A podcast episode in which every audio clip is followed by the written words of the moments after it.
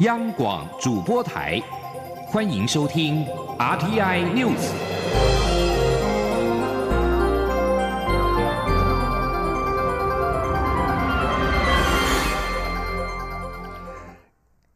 各位好，欢迎收听这节央广主播台提供给您的 RTI News，我是陈子华。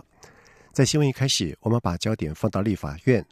立法院临时会在今天三读通过了多项的修正条文，其中在《两岸人民关系条例》部分条文修正案方面，强化了退将附录管制，曾任国防、外交、大陆事务或与国家安全相关机关的政务副首长或少将以上人员，终身不得参与中国举办的政治性的庆典或活动。若有违反相关法令，情节重大，可全数剥夺月退俸。另一次退人员，最高则可处一千万元的罚款。记者郑林的报道。二零一六年，多位国军退役将领到中国参加中国官方举办的孙中山诞辰一百五十周年纪念活动，在台下聆听中国国家主席习近平演说，并在唱中共国歌时站立致敬，引发批评声浪。行政院因此提出修法，强化现职及退离职公务员附录管制机制。立法院三号三读修正通过《两岸人民关系条例》，明定曾任国防、外交、大陆事务或与国家安全相关机关的政务副首长或少将以上人员，不得参与大陆地区党务、军事、行政或具政治性机关、团体举办的庆典或活动，而有妨害国家尊严行为。根据三读条文，妨害国家尊严行为指向象征大陆地区政权的旗、徽、歌等行李、唱诵、呼应或其他类似的行为。参与修法的民进党立委刘世芳表示，《两岸人民关系条例》的修正是完成国安无法最后一块拼图。所有的人呢，在选举的时候要接地气。同样的，如果你关心我们现在的在役服役军人的时候呢，也要能够接军气啊。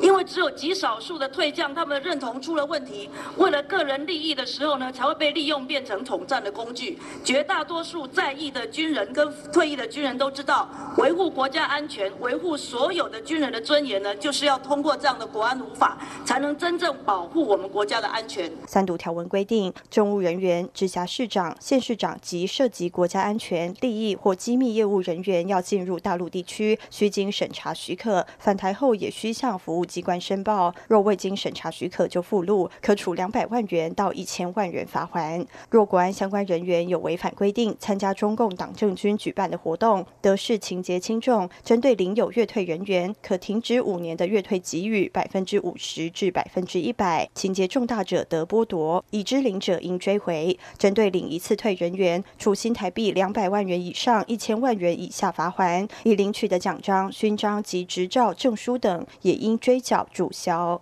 央广记者郑玲采访报道。而除了三读修正通过《两岸人民关系条例》强化退将附录的管制之外，立法院临时会在今天也三读通过了《境外资金汇回管理运用及科税条例》，提供个人以及盈利事业汇回境外资金投资的租税优惠，首年汇回税率为百分之八，第二年为百分之十。如果在期限内完成实质投资，可再申请退回税款为百分之五十，相当于税率再减半为百分之四、百分之五，吸引台商资金回流。另外，立法院临时会在今天也三读修正通过了刑事诉讼法，强化防逃机制。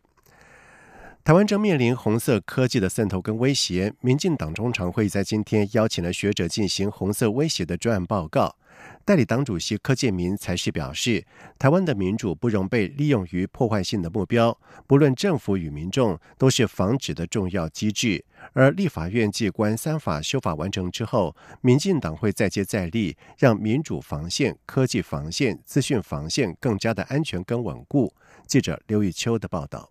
红色科技的渗透与威胁越来越严重。民进党中常会三号邀请台北科技大学智慧财产权研究所副教授江雅琪，以“红色威胁、科技攻击与科技窃盗”为题进行专案报告。而江雅琪说明，随着所谓中国梦而来的混合威胁，是如何透过科技等各种工具影响民主。民进党发言人李明帝会后转述代理党主席柯建明听取专案报告后的才是指出，台湾面临来自科技的红色威胁，应该在各个层面加以遏制。李明帝转述说，同样的，呃，台湾也面临到了来自科技的红色威胁，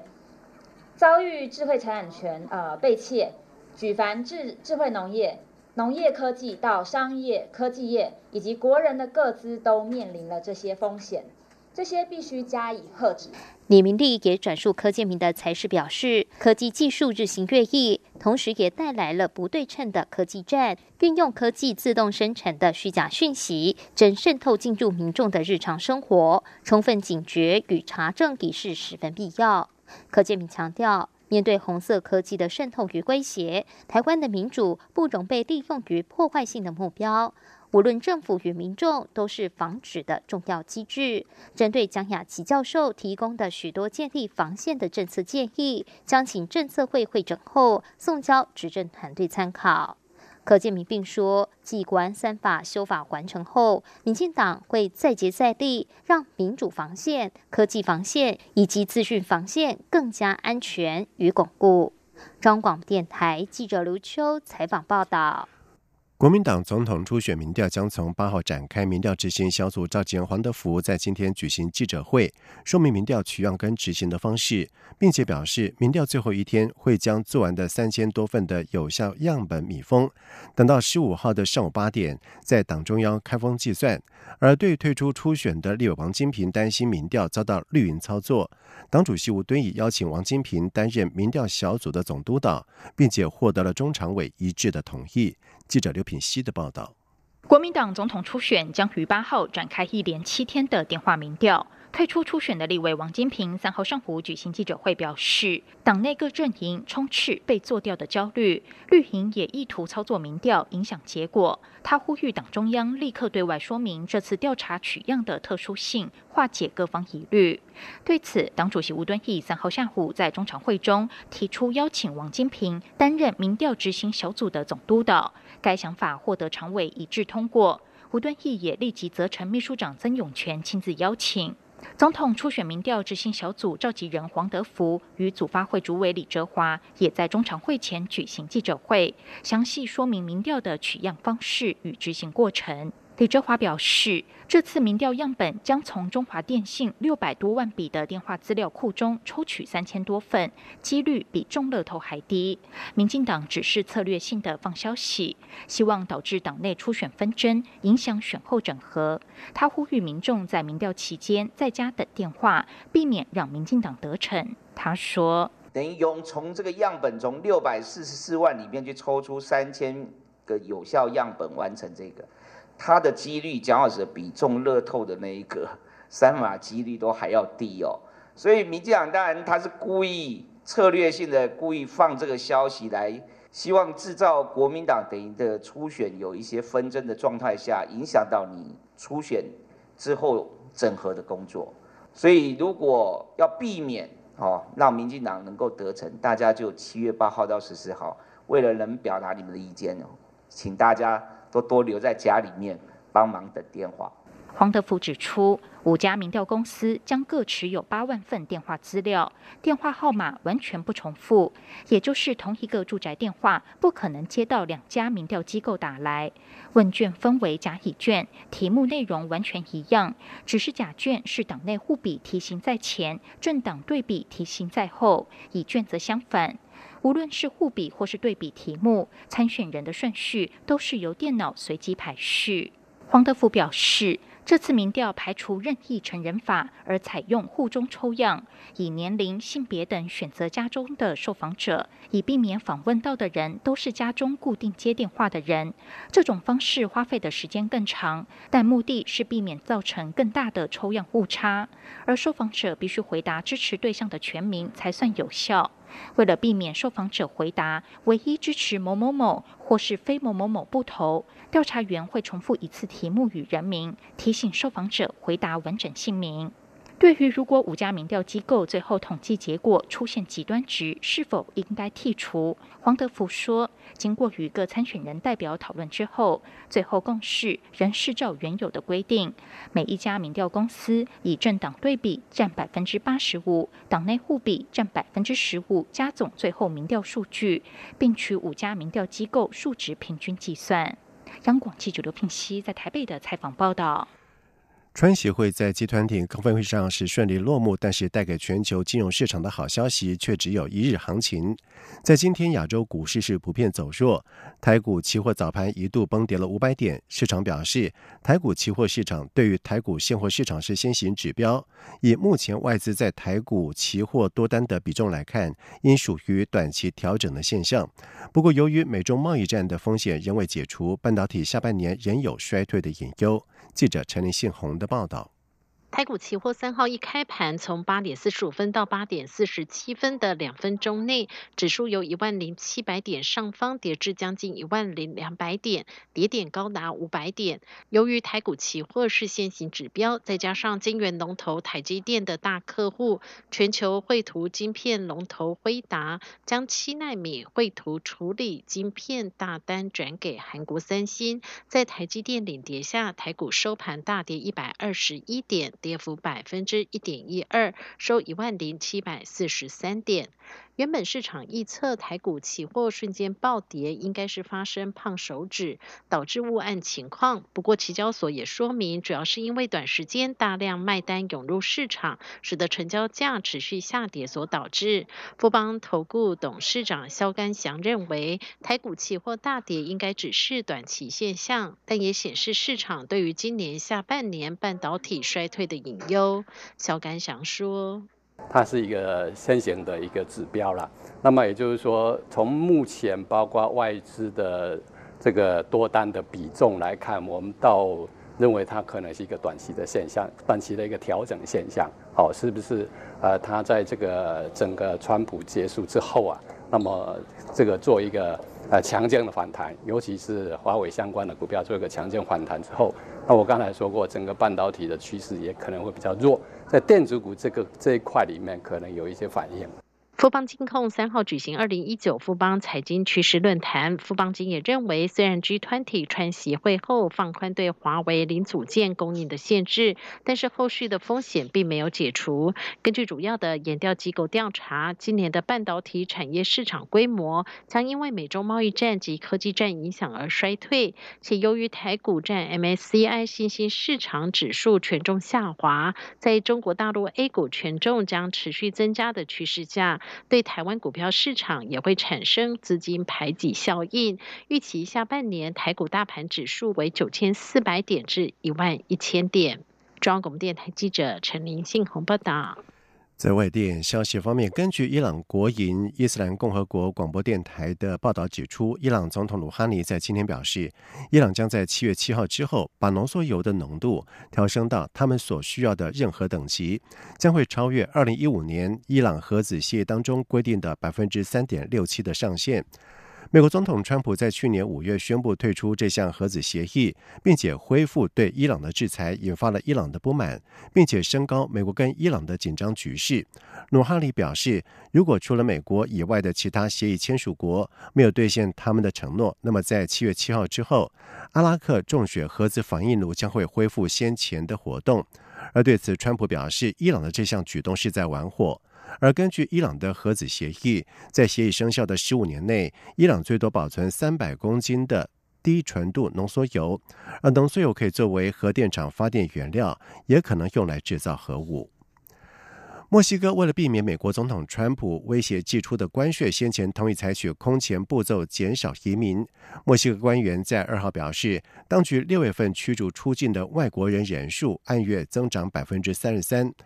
根据法新社的报道表示，国家移民当局初步数据，六月份墨西哥驱逐出境的总人数为两万一千九百一十二人，比五月份的一万六千五百零七人要多。而在此之前，川普五月份曾经威胁，如果墨西哥不加强措施，缓和中美洲移民潮跨越美墨边界的情况的话，就要对所有墨西哥商品加征关税。而双方在一个星期密集协商之后，在六月七号宣布达成了协议。墨西哥同意派出数千名的国家卫队成员前去保护边界。另外，在美国处理寻求庇护者的申请的时候，墨西哥将扩大接回庇护求庇护者的政策。以上新闻由陈子华编辑播报，这里是中央广播电台台湾之音。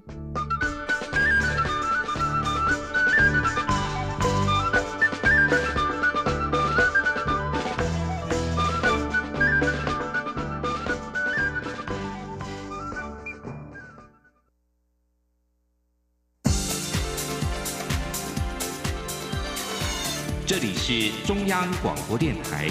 台湾之音，欢迎继续收听新闻。现在时间是晚上的七点十五分，欢迎继续收听新闻。大法庭新制将在明天上路，司法院希望借由这项全新制度，确保终审法院法律适用一致，使裁判具有安定性以及可预测性。而未来当最高法院审理案件遇到法律见解不一致，或者是采为判决基础的法律见解具有原则重要性的状况，可以由该庭提案，或由当事人向该庭申请裁定提案，由大法庭裁判。记者欧阳梦平的报道。立法院在去年底三读通过法院组织法部分条文修正案及行政法院组织法部分条文修正案，建构终审法院的大法庭制度，并将在七月四号上路。大法庭是功能性任务编制，采合议审判。最高法院民事大法庭及刑事大法庭成员是十一人，最高行政法院大法庭成员则为九人。大法庭裁判法律争议时，应进行言辞辩论，并强制由律师代理或辩护，必要时得征询专家学者的意见。过去常因法官的法律见解不一。导致裁判结果的不稳定，进而重伤判决的公信力。因此，司法院希望借由这项新制，确保终审法院法律适用一致。司法院司法行政厅厅长王梅英说。那个民众到法院打官司呢，有时候会因为碰到那个法官不同而采取不同的那个见解，呃，导致裁判结果不同。那这个对司法公信力是很伤害的，甚至他还会有是不是有违反宪法平等权的问题？也就是说，相同的事物呢做不同的处理。那也因此呢，司法院在终审法院呢设立大法庭的那个机制。呃，让法律见解有歧义的时候呢，它可以那个统一，增加那个司法的安定性，还有呃裁判的可预测性。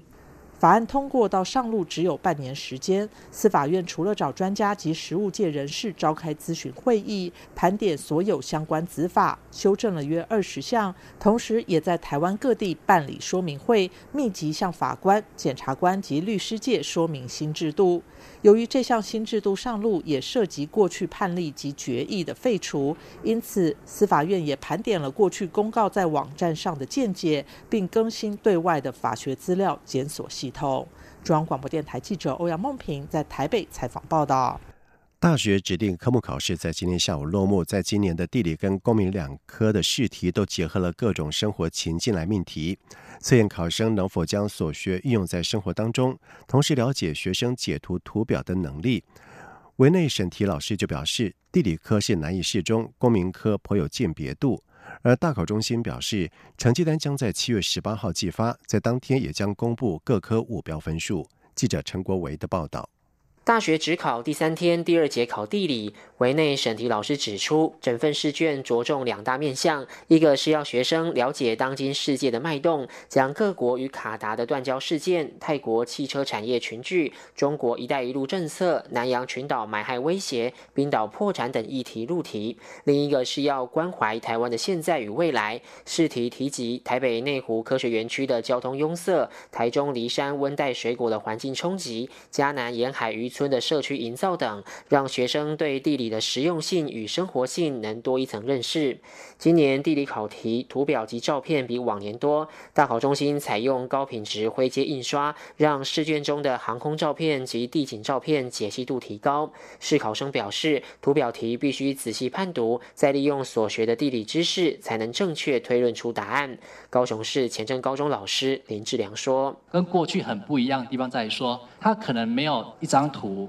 只是几个简单的描述，那也可能是片段的图啊，小范围的，让同学呢必须呢自己有一个更大范围的一个啊地图的一些空间概念，才可以解题。所以呢，我相信哦，这样的一个出题方式的话，在未来我们的教学现场，一定让这个老师还有同学在学地的时候，能够更聚焦在这个地图的应用。最后一节公民与社会，审题老师分析基本概念题型和素养导向题型并重，题组题多达八组十七题，测验考生同整思考及跨领域的解决问题能力。例如有一大题是透过模拟社区网络乡民讨论女性劳动议题，考生作答时不仅要解读文本，还要具备性别平等、劳动权益、国内生产毛额等三个面向的先辈知识。试考生表示，由于今年公民考题直问直答的问问题较少，多数考题都是经过设计，需要考生应用知识判断的题目，因此整卷试题难易适中，并看得出来命题老师希望高中生能在课程学习之余，多了解这个社会，再将所学应用于社会中的所见所闻。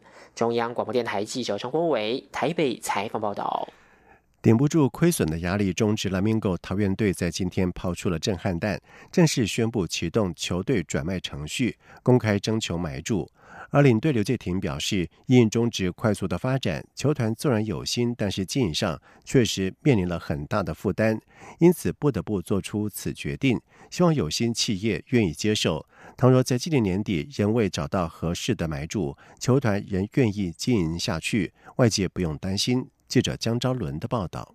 冷米果桃园队领队刘介廷三号中午正式召集球员，当面告知球员，球团决定启动转卖程序。随后也召开记者会向外界说明。刘介廷表示，公司踏入职业棒球十六年来，历经中华职棒的谷底，也看见中华职棒的成长。球队不论在战绩或是球迷经营上都有目共睹，近七年就拿了五座冠军，因此会做出这样困难的决定。球团老板刘宝佑内心也相当不舍。但目前球队每年都必须从母企业拿到新台币一亿元左右的经费支持，加上近几年中华职棒快速发展，需要投入的人力与资源越来越多，他们深切体认到，由中小企业经营职业棒球的年代已经逐渐过去了。要维持球队的竞争力，就必须靠更有心、更有能力的企业接手，才能让球队一直保持强盛。刘介廷强调，球队三号才首度对球员以及对外宣布启动转卖的讯息。在此之前，并未和任何企业接触，球团也不预设任何立场。唯一的要求就是桃园队未来主场能继续留在桃园，希望有些企业愿意接手。若今年底仍未找到买主，球团仍会继续经营下去。刘介廷说：“但我们今天就从今天开始正式对外宣布这个决定，所以接下来，呃，如果有企业有兴趣的话，我们就会正式跟企业展开接触。那目前我们是没有预设。”啊，任何的时间点，当然，如果能够在今年球季结束之后，作为一个时间转换的时间点，我想也是一个呃很完美的一个结局。但是，如果说未能在今年球季之后啊寻找到相关的这个有心企业，那我们公司也还是会继续啊这个啊经营下去。所以也请各位不用担心。刘介廷哽咽表示，球队是寻求易主，并非解散，因此相关队职员的权益不会受到影响。球队也还没有到说再见的时候。下半年球季，全队仍会朝三年八目标努力。中华职棒秘书长冯胜贤表示，会长吴志阳已经接获桃园队有意转卖的讯息，近期将与桃园队老板刘宝佑碰面，了解球团的想法，并提供必要协助。中国电台记者张超伦台北采访报道。在外电消息方面，根据路透社在今天的报道指出，就在美国总统川普放宽对华为销售禁令的说法引发困扰的数天之后，一名美国高层官员告诉商务部的执法单位，仍应以黑名单的方式来处理华华为。川普在上个月的二十九号，在二十国集团日本高峰会的场边会谈当中，向中国国家主席习近平承诺，他将准许美国企业向华为销售产品，令市场是大感意外。而美方是在五月将华为列入所谓的实体名单，禁止美国企业在未获得特殊许可之下对华为出售产品。而如今，川普为了重启美中贸易谈判，而向北京递出的橄榄枝，获得希望维持与主要的客户，也就是华为销售的美国晶片制造商的欢迎。但是，川普的言论也给努力理解他的华为政策的业界跟政府官员带来困惑。而白宫贸易顾问。纳瓦诺则是表示，华府将会继续跟盟友密切合作，确保他们不采用华为五 G 的技术，但也同意允许出售一些低水平的晶片，好把中国带回谈判桌，并且获得北京关于采购大量农产品的协议。受到西欧破纪录的热浪的影响，全球在上个月平均的气温飙升，成为了有史以来最热的六月。根据欧洲联盟哥白尼气候变化服务记录的全球数据显示，欧洲今年六月的气温比正常情况高出了大约摄氏两度，全球气温则是比去年同期高出了摄氏零点一度。而来自撒哈拉沙漠的超热的空气上周横扫了欧洲，在许多国家创下单日的最高温的记录，法国、德国、西班牙跟意大利都测得比正常气温高出摄氏十度的高温。好，接下来进行今天的前进新南向。前进新南向。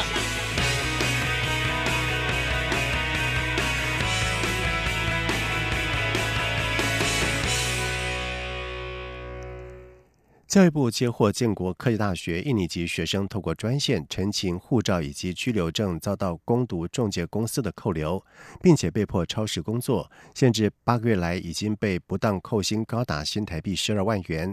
而对此，教育部表示查证属实，要求建国科技大学立即追回学生被扣缴的费用，同时将建国科大列入专案辅导的学校，以及扣减相关的奖助补助经费。记者陈国维的报道。建国科技大学资管系印尼专班学生攻读权益遭受严重侵害，有学生因此拨打专线零八零零七八九零零七投诉。教育部技职司长杨玉慧说明，这班学生是透过一般外国学生管道申请到建国科大就读，并非西南向产学合作专班。相关工作是学校介绍到厂商攻读，非属校外实习课程。教育部根据综合查证结果，包括十九名印尼籍学生一致的证词。学生工作的薪资发放明细表以及学校约谈记录等证物，初步认定建国科大涉及重大违失，包括学生每周攻读时数高达四十八到五十四小时，但对外仅得宣称每周工作二十小时，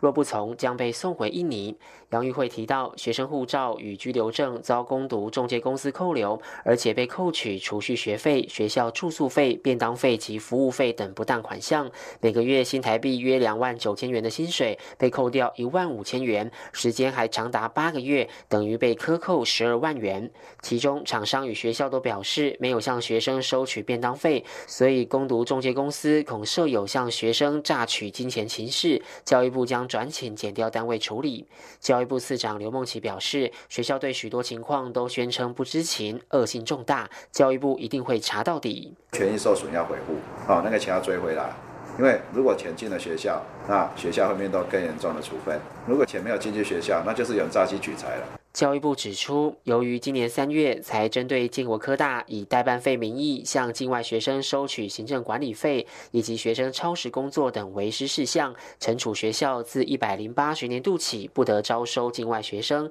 所以这次将把学校新增列入专案辅导学校，以及扣减相关奖补助经费。教育部表示，这个专班共有三十二名学生，目前有十九人出面投诉，还有多少学生受害？教育部已通知印尼驻台北经经济贸易代表处下周将共同前往学校追查。中央广播电台记者陈国伟台北采访报道。台湾 FOCA 福尔摩沙马戏团在日前在雅加达演出，吸引了千余人的观赏，并且跟印尼缩影公园的传统舞蹈教师交流，增进台印人民的交友谊。驻印尼台北经济贸易代表处表示，FOCA 福尔摩沙马戏团在雅加达的专业剧场巴莱卡蒂尼演出《亚洲之心》，以精湛的当代马戏团表演，让印尼以及国际友人看到了台湾表演艺术之美。而中华民国驻印尼大使使陈忠表示，福尔摩沙是台湾的民民，福卡福尔摩沙马戏团结合了传统的文化、在地文化、街头文化跟剧场艺术，发展出独特的台湾新马戏的表演风格，就像台湾兼容并蓄的文化。而福卡福尔摩沙马戏团团员，并且跟印尼缩影公园的。传统舞蹈教师进行交流，除了展示台湾体操跟杂技之外，也学习印尼传统的舞蹈技巧，增进彼此了解跟友谊。而代表处并且表示，福卡福尔摩沙马戏团此行访问印尼，实现了新南向政策以人为本、双向交流的精神，更增进了台印民间友谊。而福卡福尔摩沙马戏团在今天结束了雅加达行程之后，将转往东爪哇省的泗水以及印度的新德里和钦奈表演。以上新闻由陈子华编辑播报，这里是中央广播电台台湾之音。